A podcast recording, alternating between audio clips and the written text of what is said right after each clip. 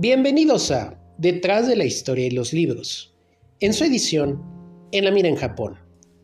Hoy hablaremos de la traducción de literatura japonesa y para esto me acompaña la grandiosa Makiko-san, traductora de literatura japonesa. Así que los dejo con la entrevista con mi querida Makiko.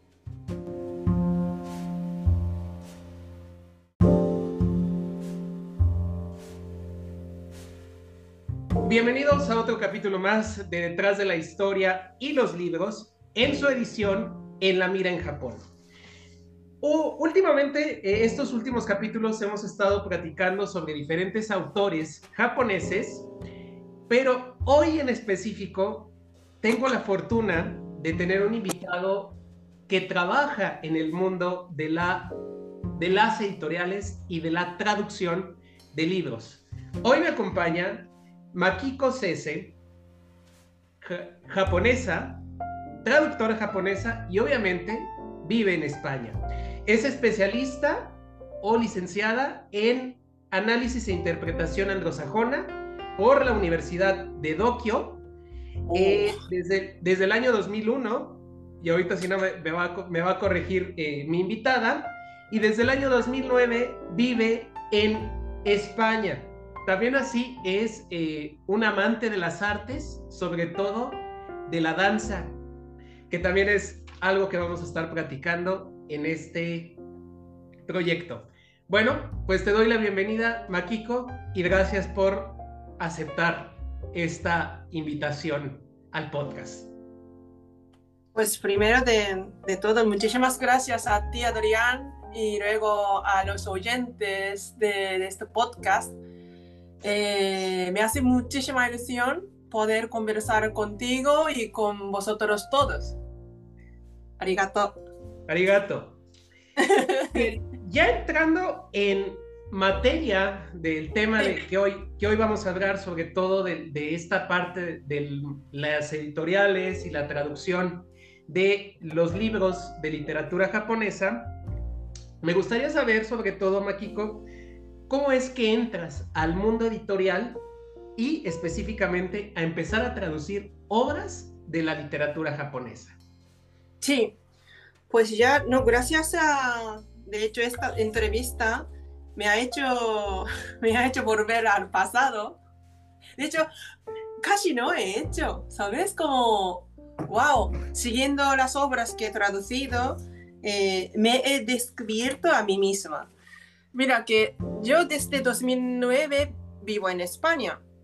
Entonces, la primera obra que traduje con Carlos Rubio eh, salió 2013, La ética del samurái en el Japón moderno de Yukio Mishima.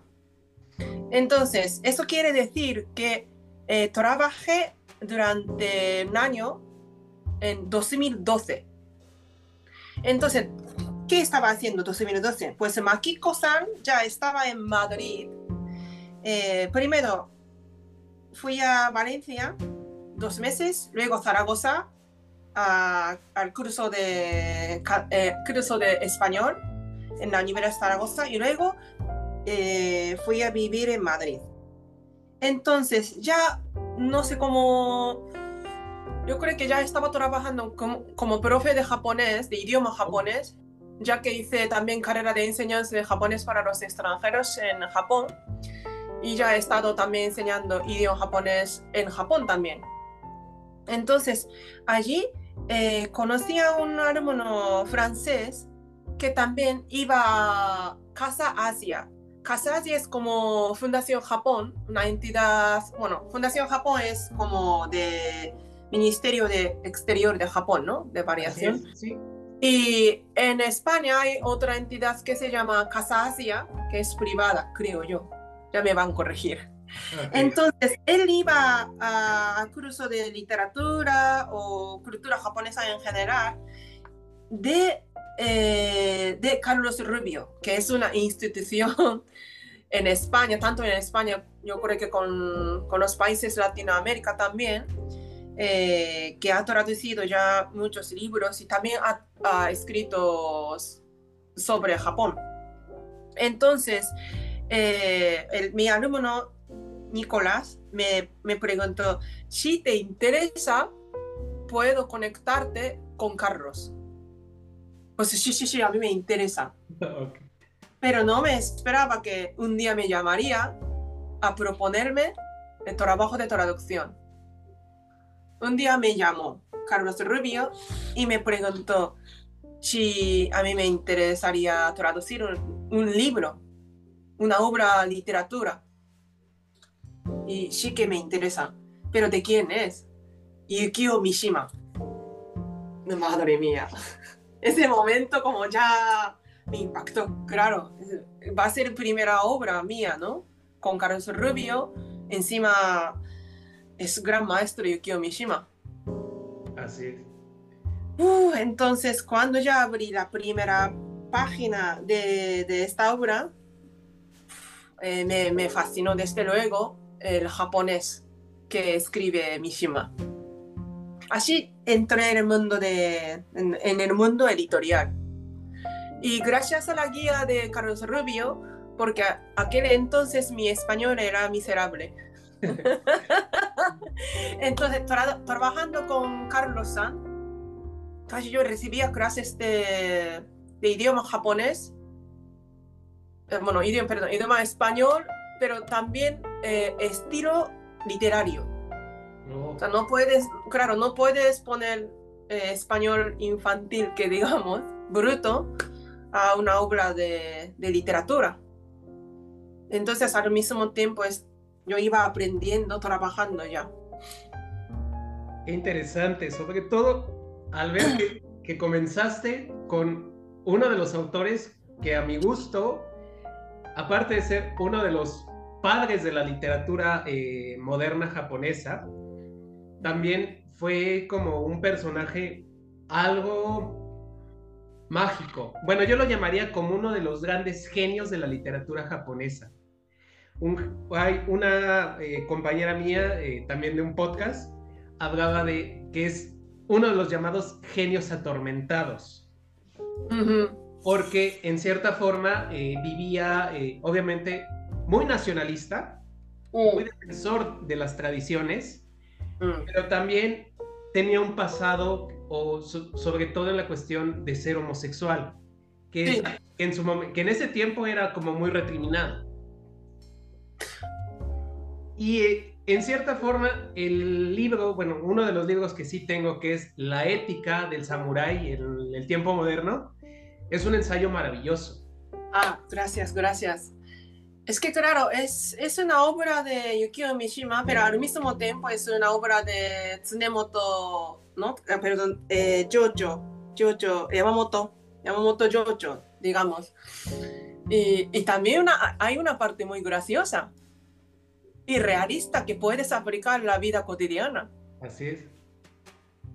Y, me gustó, pero ha sido challenge. muy, de hecho, muy, muy complicado, muy difícil en el japonés que utiliza Mishima. Me imagino. Y, y, bueno, ¿cuáles han sido los retos a los cuales te has enfrentado para traducir, obviamente, eh, un texto japonés y a la par, ¿cuáles serían las exigencias que te ponen en este caso eh, las editoriales? Ya, eso, eh, bueno, aparte de falta de conocimiento de idioma español o estilo literario, o gramática, eh, siempre me hace pensar cómo puedo expresarlo en español, objetos, platos de comida y vestimentas. Oh. Y a mí me encantan, por ejemplo, kimono, el, el vestido tradicional de Japón. Y hay muchos tipos de tela, hay muchos tipos de hilo, la manera de tejer. Y si ves en japonés, pues te entra todo, ¿no? Pero no puedo explicar todo poniendo miles de notas. Entonces, ¿cómo hacerlo más eh, sencillo para que, para que puedan disfrutar los lectores? Y también platos también. No, no puedo poner solo de fideos. Ya, ya hay muchos lectores que también conocen ramen y ya pongo ramen, pero imagínate, hace 8 años, hace 10 años, ramen no era tan, tan conocido. Entonces eso sí. Y luego, aparte de eso, olor, color. Oh. Los japoneses somos muy de sentidos. Tacto. Y hay uno, miles de onomatopeas. Y eso ya no puedo explicar con los adverbios que tiene en español. Fua, fua, sawa, sawa, zara, zara. Cada tacto tiene su sonido. Oh. Entonces ahí buscando por RAE o varios diccionarios para poder transmitirlo siguiendo el encanto de japonés. Y ritmo, luego algo que está entre líneas. Oh, es, es complicado entonces. claro, es, es- yo creo que también como soy japonesa, no, es, no soy nativa, ¿no? En el español. Así que po- por eso siempre trabajo con los nativos. Ahora trabajo con Daniel Villa, que es profesor de Complutense de Madrid. Así como colaboramos ayudándonos para sacar la esencia de, de idioma japonés y luego transmitirlo al español. Eso es como un reto y también una parte muy divertida si te gusta literatura y traducción. Y luego, hablando de exigencias de las editoriales, pues dependiendo de, de editorial tiene su- sus criterios, ¿no? De ortografía o número, coma, puntuación. Eso a seguir al estilo de cada, cada editorial. Pero siempre em, ah, el tema de nota. Por ejemplo, si ves eh, libros de Hermina Editores, nos permiten tener como 170 y no y están encantados, sobre todo el editor, director Alejandro, que es un encanto de persona, y venga notas. Pero, por ejemplo, a Satori, eh, hasta 100, porque también, bueno, quizás hay libros que tengan más de 100 notas, pero de- pensando en los lectores genéricos también, entonces ahí juegan, dependiendo de editorial. Vaya que sí es complicado el mundo editorial, sobre todo también en esas notas, que son como parte de las revisiones, ¿no? Que, va un- que van haciendo cada uno. Lo que aquí Sí. cono- lo Sí. que aquí se conoce académicamente como el aparato trítico, el sustento, sí es muy, son muy exigentes. Bueno, por lo menos yo, mi experiencia, pues es nada más con las tesis que, es, que desarrollé en, en las, en, mi en las licenciaturas que estudié. Y sí es un poco, sí también hay una exigencia ahí de del pie de página, de la redacción. Hmm. Un, un mundo académico también algo especial, digámoslo, digámoslo así. Claro, claro. Y bueno, ¿cuál ha sido, ahorita que estás hablando de, aparte de esta eh, exigencia con las editoriales, cuál ha sido tu experiencia al trabajar, por ejemplo, con Satori, con Hermida, que es obviamente eh, una de las más actuales, sobre todo porque es- sé que, bueno, viendo, revisando el- tu trabajo, eh, estri- eh, tradujiste el último libro, uno de los libros que es el de Sonoko Machida, de Sí, los 50, de, 32 hercios. los 52 hercios. Sí. ¿Cuál sería, cuál, ¿Cómo ha sido esa experiencia con, con estas dos editoriales que se dedican, bueno, en el caso de Satori es la que más se dedica a literatura japonesa Esa- y Hermida es como un poquito más abierta, pero también he visto Sí. Tiene muy buenos autores japoneses, bueno, en, en sus obras que, que ha pu- publicado. ¿Cuáles han sido esas experiencias en este caso? Guau, estupendo, estoy súper agradecida. Bueno, he dicho súper, como muy informal. Eh, estoy muy afortunada poder trabajar con, con Hermidas y últimamente no, no trabajo con Satori, pero siempre estoy encantada recibir propuestas, gente. Eh, ¿Por qué me gusta, ah, me gusta trabajar con, por ejemplo, Alejandro Hermida? Eh, primero es muy profesional en literatura en general. Aprendo mucho de literatura gracias a él. Por ejemplo, Nakajima, yo no conocía, no lo conocía. Y me propuso Alejandro. ¿A ti te interesa traducir la obra de Nakajima? ¿Quién es Nakajima? Eso fue el comienzo. Y al, al final acabé enamorada de Nakajima y la obra me hizo viajar siguiendo la ruta de Nakajima. Oh, Sí, sí. Y luego lo que me gusta es el proceso de crear un- una obra, un- una obra de traducción literaria, porque primero yo traduzco desde japonés al castellano o en español. Luego Dani me corrige al más en estilo literario y luego Germán, corrector, revisor de Hermida, y luego también viene Alejandro, otra también persona Mónica, y hay un montón de comunicaciones entre nosotros. Y nos dedicamos a, discutir, eh, debatir, hablar para poder llegar a lo mejor de todo. Entonces sí que trabajo sola en una soledad, pero cada vez más me siento en el equipo.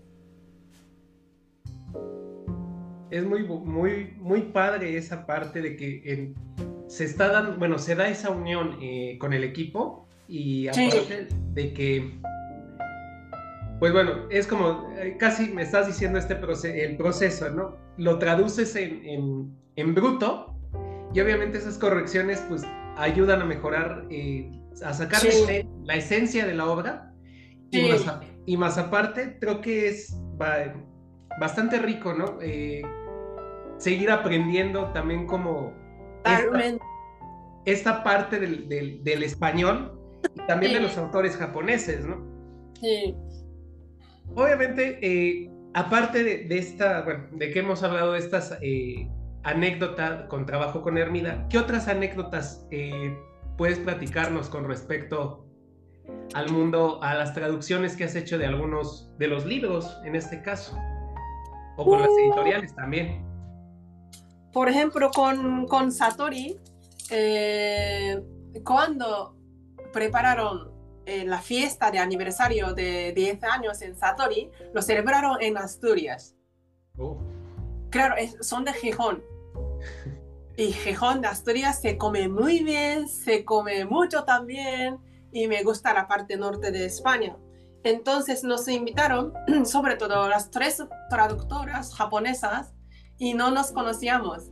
Y allí en punto común en Asturias nos conocimos las tres japonesas que viven en Madrid. Ahora yo vivo en otro sitio. Y a raíz de eso, eh, a veces nos escribimos, nos ayudamos también en la traducción. Y cuando veo eh, esas compañeras en biblioteca, o su nombre, yo digo, su nombre en la última obra, pues me hace mucha ilusión, ¿no? A ellas están también trabajando duro, o sea, aquí también. Eso fue muy bonito también, trabajar con Satori, que son también muy buena gente. No, y apar- aparte, eh, bueno, son editoriales eh, que, por lo menos aquí en, en México, Mm, mm. veo que son poco conocidas. Eh, parece ser que la editorial que las, sobre todo Satori, quien la, como que apoya la publicación, no recuerdo si es Océano o Plane- un grupo Planeta, una de esas dos es la que estás como constantemente trayendo algunas de las obras que Satori edita en España.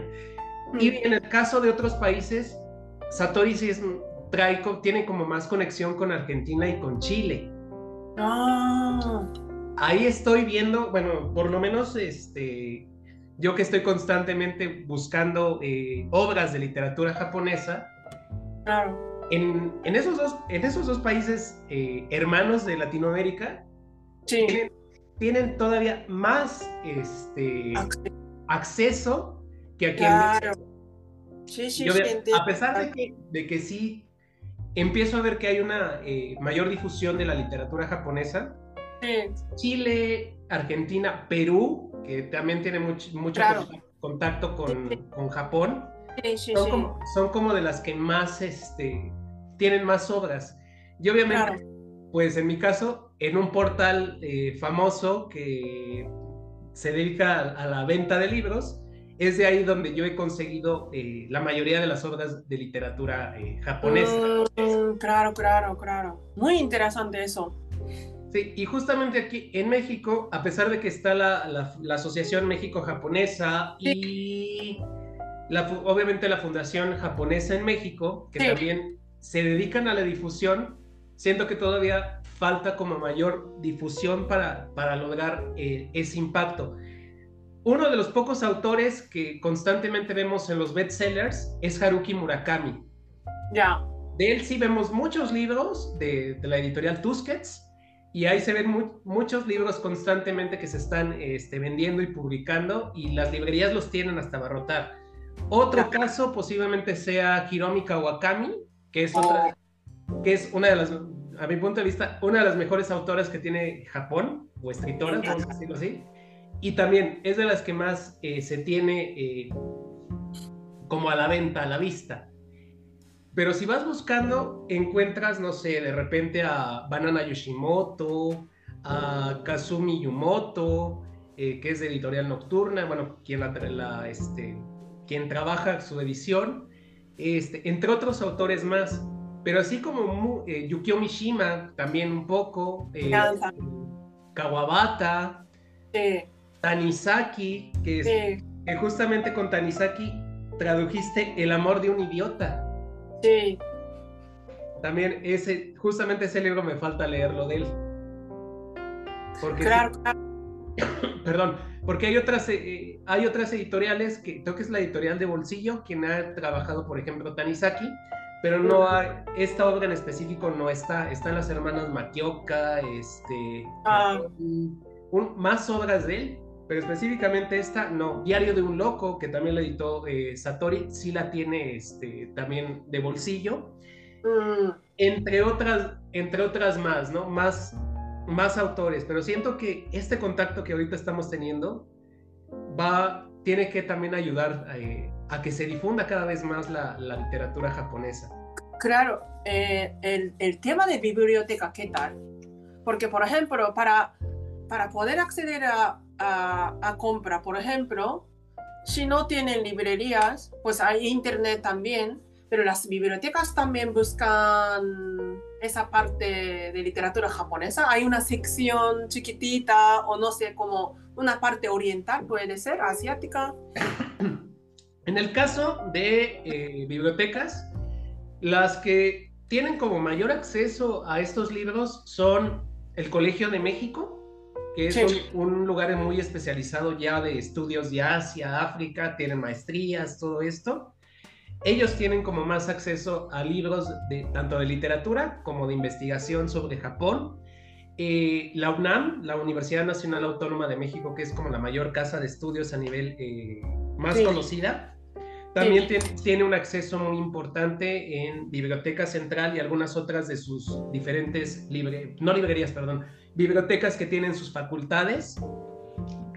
Y de ahí en cuenta las otras dos eh, bibliotecas, la Asociación México-Japonesa y la Fundación México-Japón, no más bien la Fundación Japonesa, en México tienen un, eh, un, vasto eh, acceso de, las, de la librería, de los libros.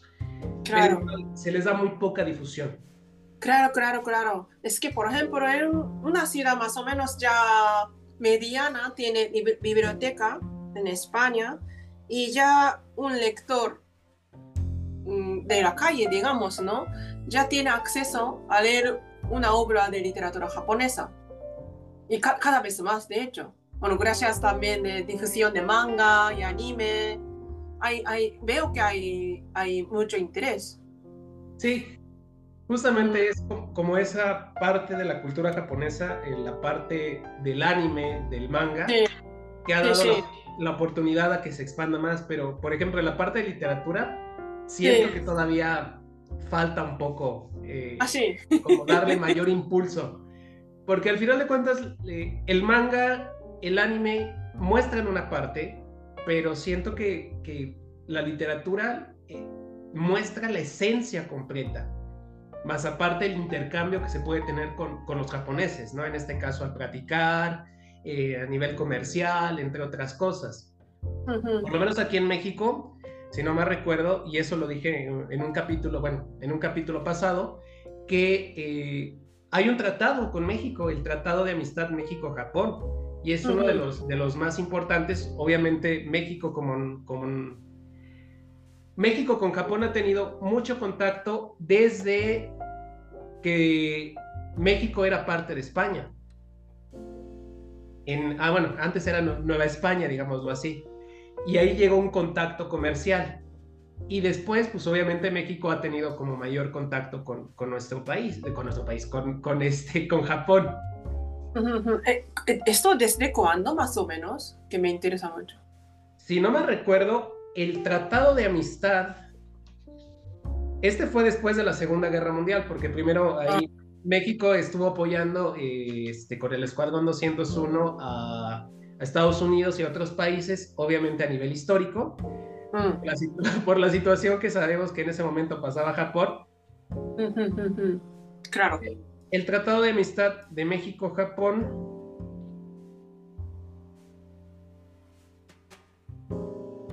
fue en el año de 1888. Mire, 888. Sí, ¡Hola! ¡Qué interesante! Y tiene, obviamente, este tratado, pues, aparte de, un reconocimiento de México como nación independiente y De, cuestiones comerciales, pues obviamente desde ahí la relación sigue con, con este país hermano. Justamente el embajador japonés que está aquí en, en México vivió aquí vivió, vivió aquí durante mucho tiempo, entonces conoce bien la interacción ah. entre los países, que también eso es bastante interesante en su momento Muy explorarlo. Mira que justamente 2023, el año que viene, toca 135 aniversario de relación, de amistad, este torato. Sí. Muy bien. Qué interesante. Voy, voy anotando. Es que eres historiador. Así es. Que como te iba preguntando y como me hace mucha ilusión escucharte, porque aprendo mucho de tu boca. No es de, lectura ni todo. Sí. no, y está. Ah. Yo también aprendo porque justamente a mí me interesa mucho esta parte del mundo editorial. Y obviamente, pues, en este momento que, que uno de mis gustos, vamos a decirlo así, es Japón, a través de su literatura, pues conocer más y aprender más de, sobre todo de, de, las obras y de los autores. Mm. Eh, ya entrando en la siguiente pregunta, ¿cuáles son los nuevos retos que tienen las editoriales desde tu perspectiva y también los traductores para seguir con la difusión y la producción de literatura japonesa? Pues primero, de la parte de las editoriales, seleccionar la literatura de calidad. Porque veo que, bueno, ahora como hay un boom de literatura japonesa y está, está muy bien, pero hay miles de libros. Y hay, hay, hay obras que me tocan el corazón y otras que no sí, como está escrito por una japonesa, un japonés o lo que sea, pues lo publicamos. Pero no sé si lo llegan, llegan al corazón como las obras clásicas que nunca se pierde su esencia en toda la vida. No sé si te explico. No, sí, sí. Sí lo entiendo, sí, sí, sí entiendo esa parte de, obviamente, de que, bueno, hay que, lo voy a decir así, aunque suene un poquito fuerte, pero, o sea, creo que hay de autores, autor, o de, de escritores, escritores, ¿no? O sea, algunos pueden tener obras maravillosas, no sé, pongamos un ejemplo, tan profundas como un Yukio Mishima, o un poquito más actual, a lo mejor como una Kazumi Yumoto, que eh, uno de sus grandes uno de sus libros que a mí me gusta es La Casa del Álamo, porque habla de la, del no tenerle un miedo a la muerte, con, con, toda, la, con toda la novela que ella escribió, a lo mejor a obras que, que no tienen como un, un, gusto, y lo voy a decir así, abiertamente, Haruki Murakami no me gusta. ¡Ah! ¡Has dicho! Justamente, yo lo leo porque es eh, uno de los autores como más comerciales, que se puede decir así, o como que siempre esto, siempre hay obras de Haruki Murakami en todas las librerías y en las bibliotecas. Y justamente sí tengo algunos libros de él, que voy a, que sigo leyendo, bueno, que estoy leyendo porque pues también hay que leerlo. Sí, hay que leerlo. Me cuesta mucho trabajo conectar con él. Conectar con el autor, conectar con, con, la forma en que, en que habla. Hay momentos en donde sí conecto con sus relatos, por ejemplo, en Después del terremoto, que es una de sus obras, tiene muy buenos relatos, pero hay otros con los que no conecto. Entonces es un autor que constantemente va y viene. Sí, sí, sí, sí. Sí, entiendo. También como, claro, de un autor, de una autora también sale obras diferentes. Y, claro, no todas las obras llegan a ser como obra maestra. Así es. Sí, sí, sí, totalmente. Pero, pero bien, yo primero voy mirando a ver si esta persona, a esta persona le gusta Murakami o no y luego opino. Porque claro, hay, hay muchos seguidores de Haruki Murakami y, y eso. Mm, yo también dependiendo de obra. Y luego las mujeres que escribe él, tengo muchas dudas.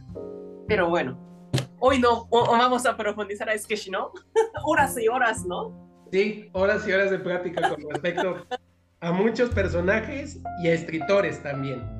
Y bueno, ¿y cuáles serían tus retos con respecto a, hacer a la traducción, en este caso, de, de, literatura japonesa?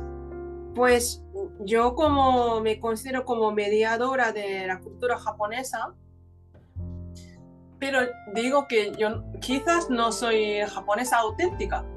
Oh.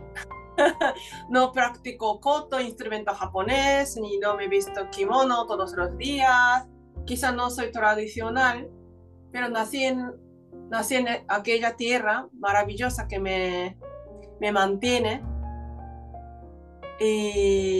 Pero también a mí me gusta la vida de, de España aquí y también gracias a ya España con el idioma tengo mucha conexión con Latinoamérica, que me gustaría un día pisar vuestra tierra. Bienvenida. de, verdad, estoy entre varias culturas, entonces, ¿cómo, cómo difundir la esencia de un poco de Japón a vosotros? Y también, claro, se ha de conocer muy bien a vosotros no solamente a Japón, a vosotros también. Entonces estoy en medio y con este tema seguir trabajando, seguir aprendiendo, seguir eh, comunicando contigo, por ejemplo, con, con gente de otra cultura. Sí, y es algo que también yo busco. En este caso, compartimos creo que eso de, de poder ser un puente eh, de conexión y de difusión con, con los demás, ¿no? Tú desde, bueno, tú desde España difundiendo parte de la cultura japonesa y yo desde acá, desde México, difundiendo también mi cultura, no solo como historiador, sino también eh, con la otra eh, licenciatura que tengo, que es este, Relaciones Internacionales. Y eso también me da oportunidad de poder como ampliar ese panorama de, la difusión. Pues bueno, vamos a tener que hacer un pequeño corte, porque ya nos quedan poquitos minutos. Venga, un poco de corte para ahorita continuar con la práctica con Makiko, que creo que cada vez se está poniendo más interesante hablar de este mundo editorial y de las traducciones.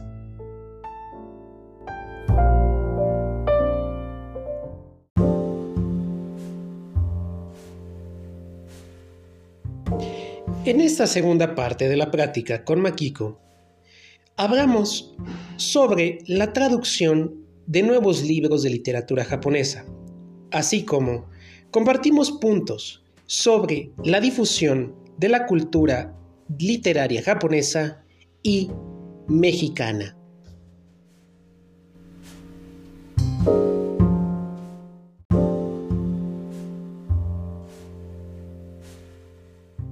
Pues después de, este, de esta pequeña, eh, de estos, vamos a llamarlo, anuncios comerciales, retornamos a nuestra plática con eh, Makiko-san. Continuando con, la plática, ahora bueno, vamos a hacer un poco como eh, esta parte. En esta práctica vamos a, eh, o en esta parte, vamos a ver si se puede algo de spoilers, vamos a llamarlo así, de que si has, ya has empezado, eh, o la pregunta sería, si ya estás trabajando en traducir alguna nueva obra de literatura japonesa. Desde luego, desde luego. Ahora estoy traduciendo un libro eh, que estoy por capítulo 9, 8, por ahí, pero no se puede decir el nombre. Evidentemente, sí. Pero sí que, sí que os va a encantar, os, os hace pensar mucho, bueno, como, como, como otras obras, pero muy interesante el estilo. Y me callo y luego hay otro libro que ya me está esperando.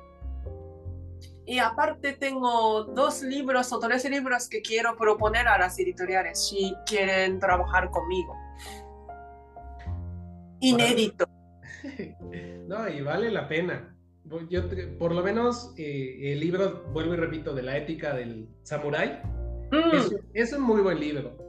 Sí, sí. La traducción es muy buena. Obviamente, casi todas las, obras o traducciones son de España hacia México. Sí. Y últimamente han empezado también como ya a traducirse o adaptarse del español, del castellano español al español ya latinoamericano y como que sea un claro, claro. Sea un poco más universal. Sí, sí, sí, sí, es interesante también ese tema. Mm. Y es bueno, y obviamente lo están haciendo de, obras traducidas de España, las están adaptando ya obviamente a, lo que es Latinoamérica, pero sí es, un, es algo también creo que cada vez más complejo porque de repente cuando uno lee hay muchas, hay muchos eh, verbos, sí. formas de, de, que se expresan. Claro. Por lo menos aquí en México no se usa, ¿no? Claro, claro, claro, claro. Sí, sí, sí que sea, por ejemplo, de el vuestro, que en este caso nosotros ya no lo usamos casi. Claro, claro. Nosotros, ¿no? Que sí, ustedes sería. Ustedes, sí. Claro, queda un poco no natural, ¿no? Para, para ustedes. Así, aunque también queda como, yo lo digo como más, no, no que no sea natural, sino como que es muy formal. Ya, claro, claro. Es muy formal Perdón, tenía que tomar agua. No, no, no, no, adelante. Y este. Y hay otras palabras, ¿no? El, el eh, por ejemplo, muchos verbos que terminan en IS, habéis, tenéis. Ah, sí. Casi, casi ya no, no se usa, ¿no? Y, y pretérito perfecto también. Eh, ¿Soléis utilizar? no, suele... no se suele usar. O sea, claro. es más como un, lo llaman como pasado, eh, antepasado, ¿no? Que es otro, otro tipo de pasado. Mm. Hemos tenido, o sea, sí se usa. El perfect, en inglés se conoce como el past perfect y el present perfect y todo esto. De repente sí, todavía los, los usamos, pero ya es como, como muy, como que se va en desuso en cierta forma. Bueno, ahí Tendré que preguntarle a algún amigo más eh, dedicado a la lingüística, a la filología, a todo eso, que nos pueda dar como más apertura también a, los desusos de estas palabras que en España se siguen usando. Mm. Y bueno, también, ¿cuál ha sido, eh, cuáles son tus expectativas eh, ya como a futuro de la literatura, de la difusión de literatura japonesa? Eh, de hecho, como parece que eh, la Makiko-san empezó 2013, ¿no? De la publicación viendo su historia laboral. Y de hecho voy viendo a partir de Nakajima por ahí, bueno, Tanizaki, bueno, Naoya Shiga, pero cada vez más noto que, que también las obras modernas están también como traducidas al español, porque antes había más propuestas de traducción de obras del siglo XX o, o antes. Por ejemplo, eh, yo hice traducción con Carlos Rubio, colección de arenas y piedras, y el, el autor es monje budista del siglo XIII. Oh, más Esto fue un trabajo muy duro de doble traducción. Japonés antiguo, luego japonés moderno y luego a castellano. Pero eh, ahora, por ejemplo, como Machida Sonoko, Sonoko Machida, de hecho las últimas obras son más de literatura moderna y sí que estoy notando que hay como más necesidad, ¿no? Y me, me, me alegro mucho de tener este criterio de, de los lectores. Entonces, y luego también como desarrollo de SNS, de redes sociales, bueno, SNS, sí, redes sociales, y allí nos conocimos tú y yo también, y tengo como buenos seguidores, digamos, o bueno, yo también les sigo, y ahí salen conversaciones de buena manera, hablando de literatura japonesa desde el punto de vista de lectores o amantes de literatura japonesa, y aprendo mucho de ellos, las opiniones de ellos. Entonces, de hecho, a veces leo sus opiniones y aciertan más que los intelectuales que tienen acceso a publicar un artículo en algunas revistas literarias o periódicos. Quizá los, no, no sé qué, qué, edad tienen estos seguidores, pero, pero saben y conocen muy bien literatura japonesa. A veces más que yo, como, wow, cómo, cómo han llegado a, investigar, ¿no? Y me recomiendan también. Entonces, si ya tiene base, ya podríamos también entrar eh, traducciones de ensayos, poesías ya sí que tenemos, poesías pero modernas, diarios, diarios de viaje, guiones, el mundo de cine y danza, más como específicos y estoy, estoy encantada de traducirlo. Tengo muchas opciones que, que, que quiero también proponer a las editoriales, a los lectores también. Sí, creo que es una lo que nos ha permitido estas redes sociales y así hablándolo abiertamente. Hmm. Creo que aparte de ese contacto, bueno, es poder como leer eh, que las mismas editoriales ya se están dando cuenta, o sea, ya no, ya no es necesario tanto como antes, como decías, un crítico literario que, que publica en una revista o en un periódico, y ahora los mismos lectores pueden dar, a lo mejor no una crítica especializada, pero sí, pero sí una opinión con respecto a lo que está, cómo va moviéndose las diferentes obras, ¿no?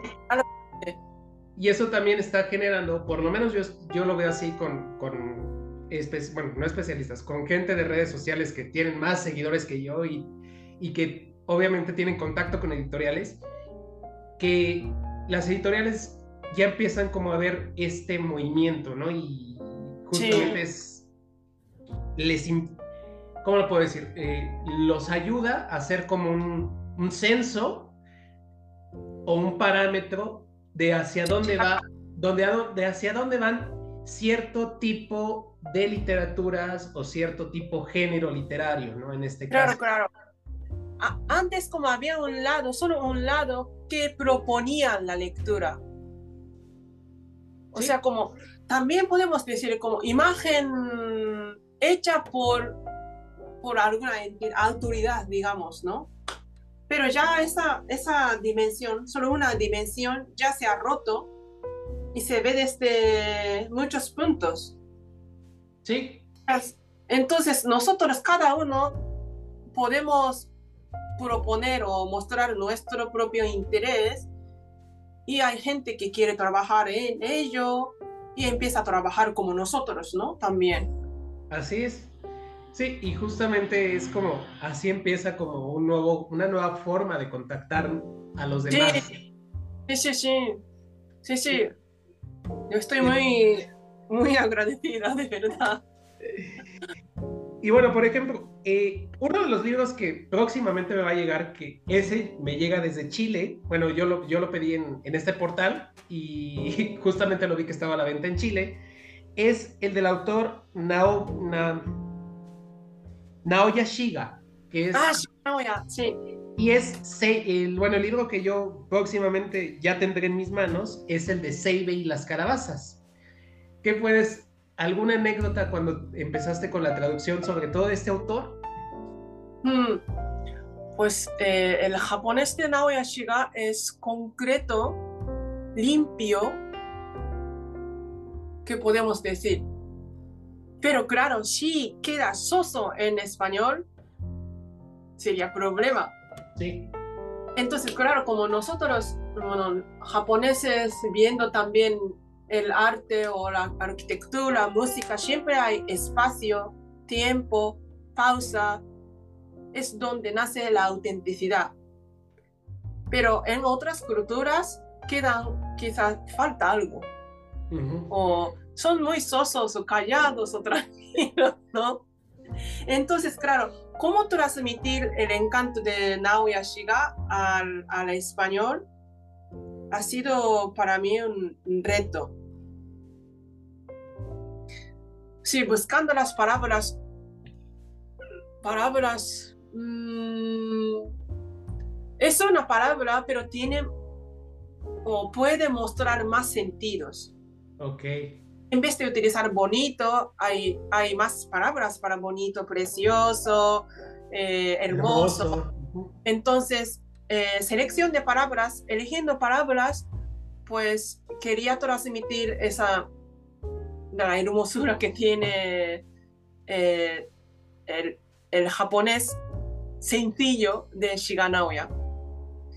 Y él escribe muy bien de animales, los niños, es un, es un encanto. Y también hay muchos, bueno, había también, y hay muchos artistas, o, empezando con los escritores, que admiraban o admiran a Naoya Shiga como, como dios de narración.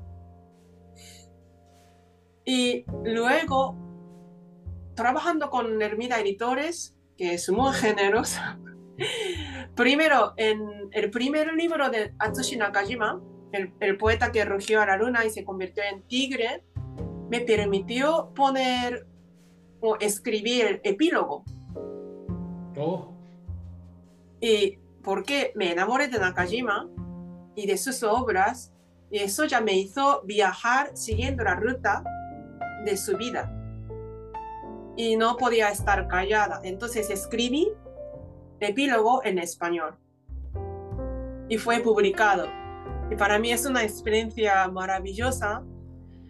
Y siguiendo este reto, pues justamente Sebe y Calabaza tiene el epílogo de mi viaje sobre Naoya Shiga por el barrio Minato de Tokio, donde él eh, pasó su infancia. Yo creo que te, te, te, va a encantar.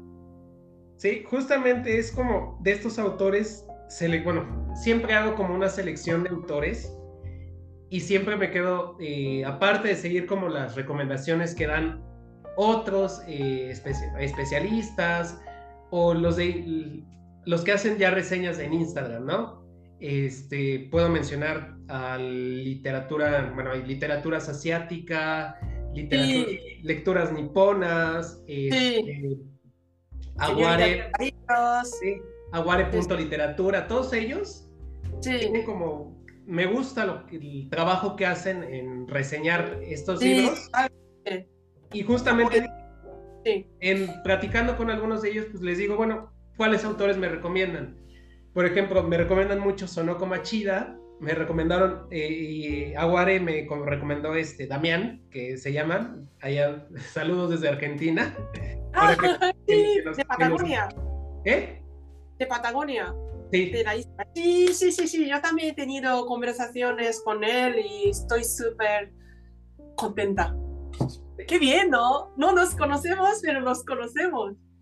Justamente con él eh, próximamente va a salir el... Sale un cap, bueno, va a salir antes de este capítulo. Va a salir el, el capítulo donde hablamos de Natsume Soseki. Oh, estoy leyendo Botjam. Sí, sí, ahora estoy en Natsume también. ¡Wow, qué bien! Y justamente es, eh, a partir de ahí estuvimos platicando largo y tendido, más aparte de, de él, de otros autores, más aparte de, de, ahí, ya spoileando un poco el episodio, de hasta aspectos de por qué nos gusta la literatura eh, japonesa en este caso. Eso es lo que quiero saber de verdad. Yo siendo japonesa. Yo en mi caso, bueno, ya, ya platicándolo aquí, eh, a mí me gusta la, la literatura japonesa sobre todo porque trasciende. No es algo como la literatura, eh, no lo voy a llamar occidental, de otros países, en este caso como la mexicana mm. o la española, que son muy, obviamente hay autores que son muy, muy, muy bonitos, que tienen una muy buena letra, que tienen mm. una muy buena prosa, versos, una buena escritura, descripciones, lo podemos llamar así, pero en mi gusto con la, lectura japonesa o las obras de literatura japonesa, yo mm. puedo, puedo decírtelo desde mi perspectiva, yo me enamoré. ¿Por qué? Porque te, te transmiten lo que en cierta forma mm, no transmite a lo mejor otro tipo de, de, arte, ¿no? O, los medios de comunicación, por ejemplo, que el anime y el manga. Eh, para mí la literatura japonesa eso es lo que me transmite, transmite ese sentimiento, transmite una, real, una realidad. Eh, y aparte que le dan, eh, por ejemplo, eh, una de las autoras de las cuales yo quedé muy enamorado es Aki Shimasaki. Ah, sí, que vive en Canadá, ¿no? Sí, vive en Canadá. Con la cual este, ha escrito dos obras maravillosas hasta el momento que he leído, que es Luna Llena y Kosuki, la librería de Mitsuko. Sí.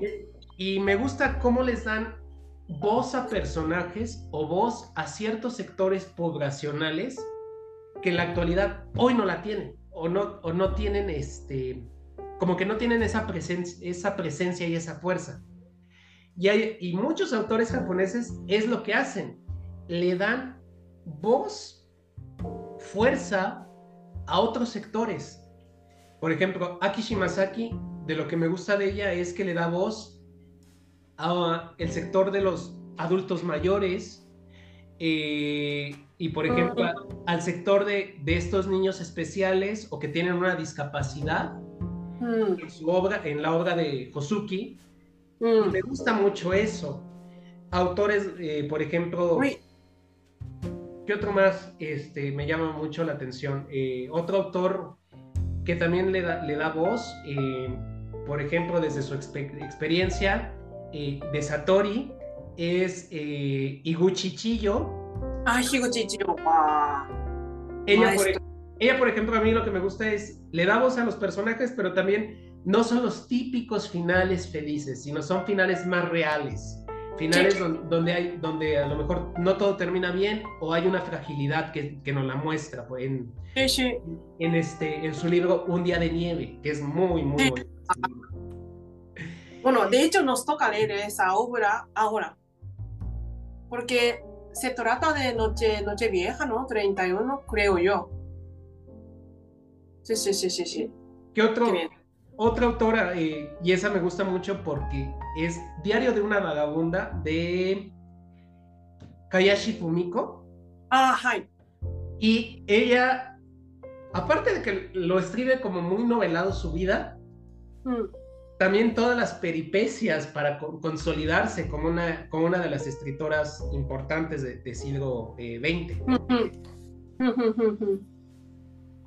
Y también creo que otra de las características que podría decirte de esta, de por qué nos gusta o por qué me gusta, es la naturalidad, las descripciones con las que hacen, que hacen todo. Un autor que describe, describe mucho, pero que creo desde mi perspectiva tiene una evolución muy rica es Kawabata, Yasunari Kawabata. Empecé yo, por ejemplo, leyendo un libro que es Mil Drullas, que es un libro muy sencillito, muy cortito, que me dejó con ganas de leer más, pero también dije, como que nada más me, me desarrolló un personaje. Mm. Luego vas viendo la evolución del mismo autor en sus obras, hasta llegar a un punto que a mi gusto es eh, su obra, una de sus mejores obras es Lo Bello y lo Triste. Y ahí Lo Bello y lo Triste. Lo bello y triste. Sí, lo bello y triste. Él, por ejemplo, ahí tiene un desarrollo de todos los personajes. Yo lo llamo, es una telenovela bien hecha. Es algo que justamente me gusta, por ejemplo, de, de él como, como autor. Y hay más, ¿no? Hay más, he leído más. Ahorita, por ejemplo, estoy leyendo. Él no es de literatura, pero es Sokakura. Eh, Ah, oh, el, té- el, el libro de el té. libro del té. Es genial y gracioso también. Y, y está muy, muy. Lo que me gusta de él es cómo va narrándonos o cómo va platicando toda esta parte de, de la cultura de la, del- de la ceremonia del té. Sí, sí. Habla de también China, que claro, no podemos. Claro, claro, sí, sí, sí. Es, y también como un personaje, ¿no? Tenshin Okakura en sí, Así es. en Estados Unidos. Sí, que él, que él fue uno de los que, eh, digamos, como que le da mayor difusión a esta ceremonia del té. Y Sí, sí, sí, a, a la cultura japonesa. ¿Quién más? Este, estoy por leer a Lafcadio Hearn, Lafcadio Han. que es- bueno, tiene un nombre, tiene su nombre en japonés que ahorita no, no me acuerdo, Koizumi Yakumo. ¿sí? Y que, y que obviamente él también fue uno de los impulsores de la cultura japonesa, pero me Sí. llama mucho la atención porque él habla de, eh, fan- bueno, del, como literatura fantástica, fantasmas, Ah, sí, yokai, todo. Sí, Ugetsu Monogatari. Sí, sí, sí. como seres sobrenaturales, ¿no? Entonces, ahí tengo esos pequeños libros que ya están esperándome próximamente para, para leerlo, mientras termino a Okakura. Que Eh, también- de, hecho, te va- sí, sí, te va a gustar eh, sí, el género de novelas fantásticas, porque también por vuestra tierra o por su tierra aún mantiene esa magia. Que ahora yo, yo tengo eh, una alumna eh, mexicana con quien, con quien estamos escribiendo unas, unas- unos ensayos, unas novelas en japonés, y ella me transmite la cultura de Nahuatl. Sí, Y, y claro, descubrimos cosas en común. Entonces quizás os, os llega así directo, sin pasar por otros países. Los que mantienen cultura antigua de la tierra, de naturaleza. A ver qué tal. sí, es muy rico. Justamente te- ahorita hablando de- del Nahual, para, los Guau. que no, para los que no lo conocen, obviamente los Nahuales son estos, bueno, yo lo conozco como estos brujos, estos hombres que se convierten en Sí. diferentes animales. Sí, Y es una cultura muy rica. Y se dice ahí en, en Veracruz, en Catemaco, que Sí. todavía existen y que son, son seres reales, ¿no? Esos son Sí. como, como los, como los mitos que se cuentan. Que también Sí. espero muy pronto explorar esa parte en una edición ahora de, de, de acá de México, ¿no? Eh, Para el podcast. Pero justamente, creo que la, la- el, el periodo prehispánico aquí en México es también muy rico, ¿no? Tenemos, claro, claro. tenemos los, sobre todo esta parte, como dices, de la fantasía, de los dioses, ¿no? Quetzalcóatl, de esta serpiente emplumada, eh, Tralos, sí. El, el dios de la lluvia, Sí, este, el universo que, que a lo mejor mm, Disney dio cierta eh, difusión con esta película de, del- de lo del Día de Muertos, pero hay Sí. más, hay más profundidad también, por ejemplo, sí, en esa este, celebración que hace poquito pasó. claro, claro, claro. Y es muy, muy rico, obviamente. Justamente, como dices, eh, ya adelantándonos a lo mejor un poco y spoileando para un próximo episodio que, que vamos a tener por ahí de justamente de, de los puntos en común con, con México y Japón, Sí, creo que hay puntos en común también en cuestiones de, de las celebraciones, ¿no? Un poco, ah, interesante.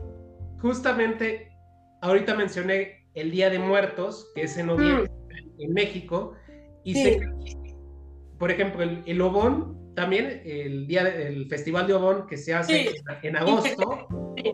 tiene ciertas similitudes. Obviamente, acá el Día de Muertos es- lo considero más una fiesta, Sí, es considerada más una fiesta y una celebración más a profundidad, pero luego también es una celebración, un recuerdo a, a los muertos, a los fallecidos, pero es como más solemne, más tranquilo, más espiritual, pero sí hay puntos en común que estaremos próximamente platicando en un episodio por ahí.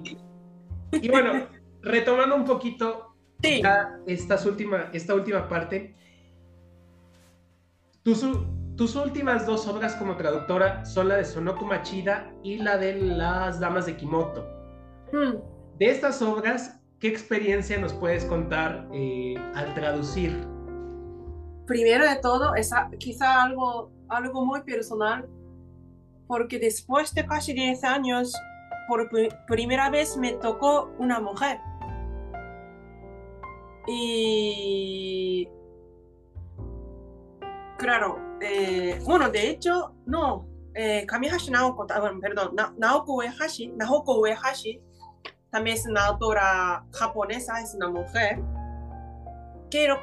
pero como está incluido más a lectura juvenil. Ok. Pero es una obra increíble, es una saga que ya está, está parado, pero me gustaría seguir traduciendo.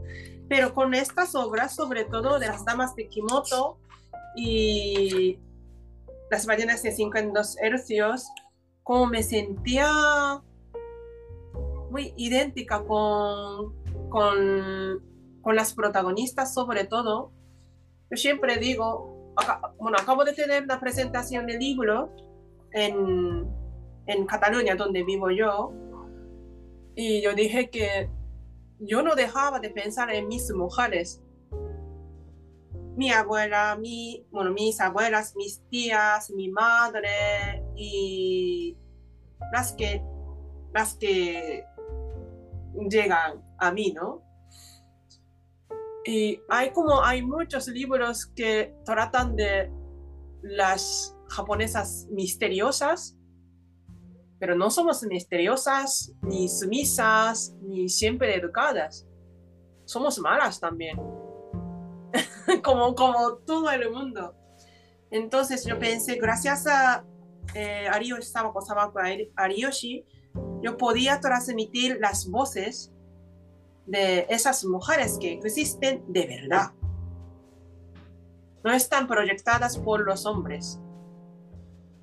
Como una imagen mítica.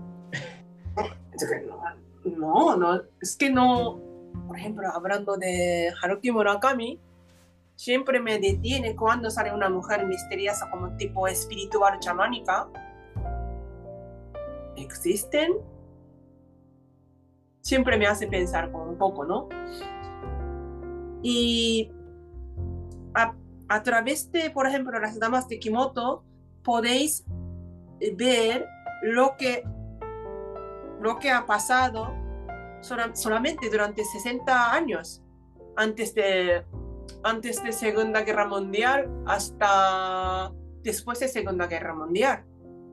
Es quizá corto periodo, pero allí podéis ver tres generaciones o cuatro generaciones de mujeres y también en su, ¿cómo diría? Su cambio de manera de vivir, manera de vestirse. Su transformación. Sí, sí, transformación. Sí, así es, así es. Y ha sido muy interesante trabajar en ello. Muy, muy, muy agradecida también, afortunada de poder haber podido trabajar con esta autora y con estas mujeres. Y aún me queda claro, eh, la última protagonista acaba en como después de Segunda Guerra Mundial, así que todavía no llega a nuestra época. Entonces hay más mujeres que han vivido de manera diferente. Por allí hay más libros donde tenemos que trabajar, ¿no? Para poder seguir transmitiendo qué, qué clase de mujeres han, han habido. Y luego, hablando de las ballenas de 50 Celsius, sobre todo Em, se publicó en Japón en plena pandemia. Oh. No sé cuántas personas han sido salvadas por esta obra.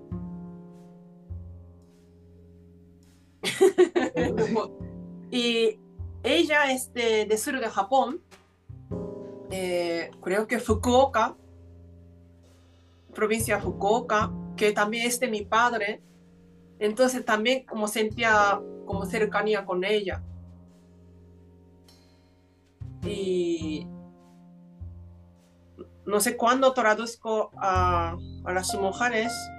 Bueno, las mujeres, hombres, al final son las personas. Pero claro, me meto aún más. Y hablo de, de su boca. No sé si te lo explico bien. No, sí, sí. Me, me pongo demasiado emocional hablando de... Sí. No, pero sí, sí, sí entiendo esa parte. O sea, ese contacto nos permite conocer más, ¿no? Y entender más a, a, a los autores. Lo interesante es eso, Sonoko Machida no sabía que, que la habían editado en la, o publicado más bien en la pandemia. Sí. Pero va, vale la pena leerlo. Creo que Sí. ahora con, ma- con mayor razón tengo deseos de, de leerla. Y pues bueno, lamentablemente el tiempo ya se nos está acabando. Obviamente, va- ya como hemos spoileado, vendrá otro episodio más, ya hablando de un aspecto como más cultural y más profundo sobre Japón. Y bueno, cerramos hoy este episodio de literatura y traducción de obras japonesas. Y bueno, te agradezco, Bakiko, por haber estado hoy aquí conmigo. ¿Algo que quieras decir antes de cerrar nuestra plática? Muchas gracias primero a ti, Adrián, por esta oportunidad tan grata.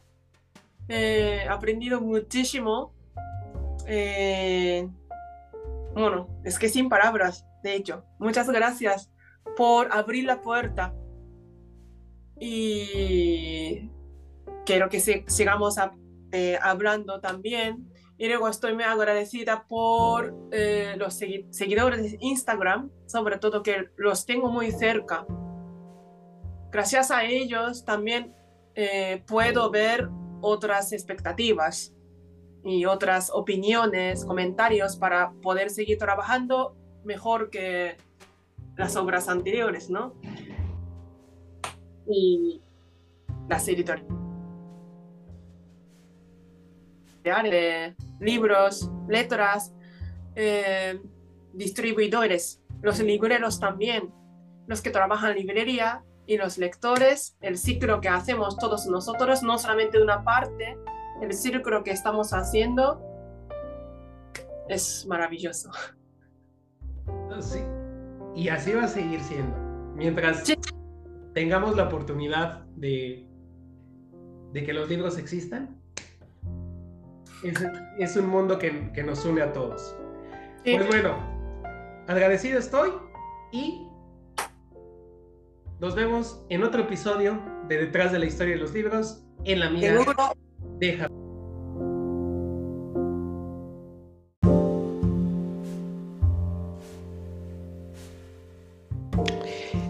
Es así como terminamos otro episodio más de Detrás de la Historia y los Libros, en su edición En la Mira en Japón.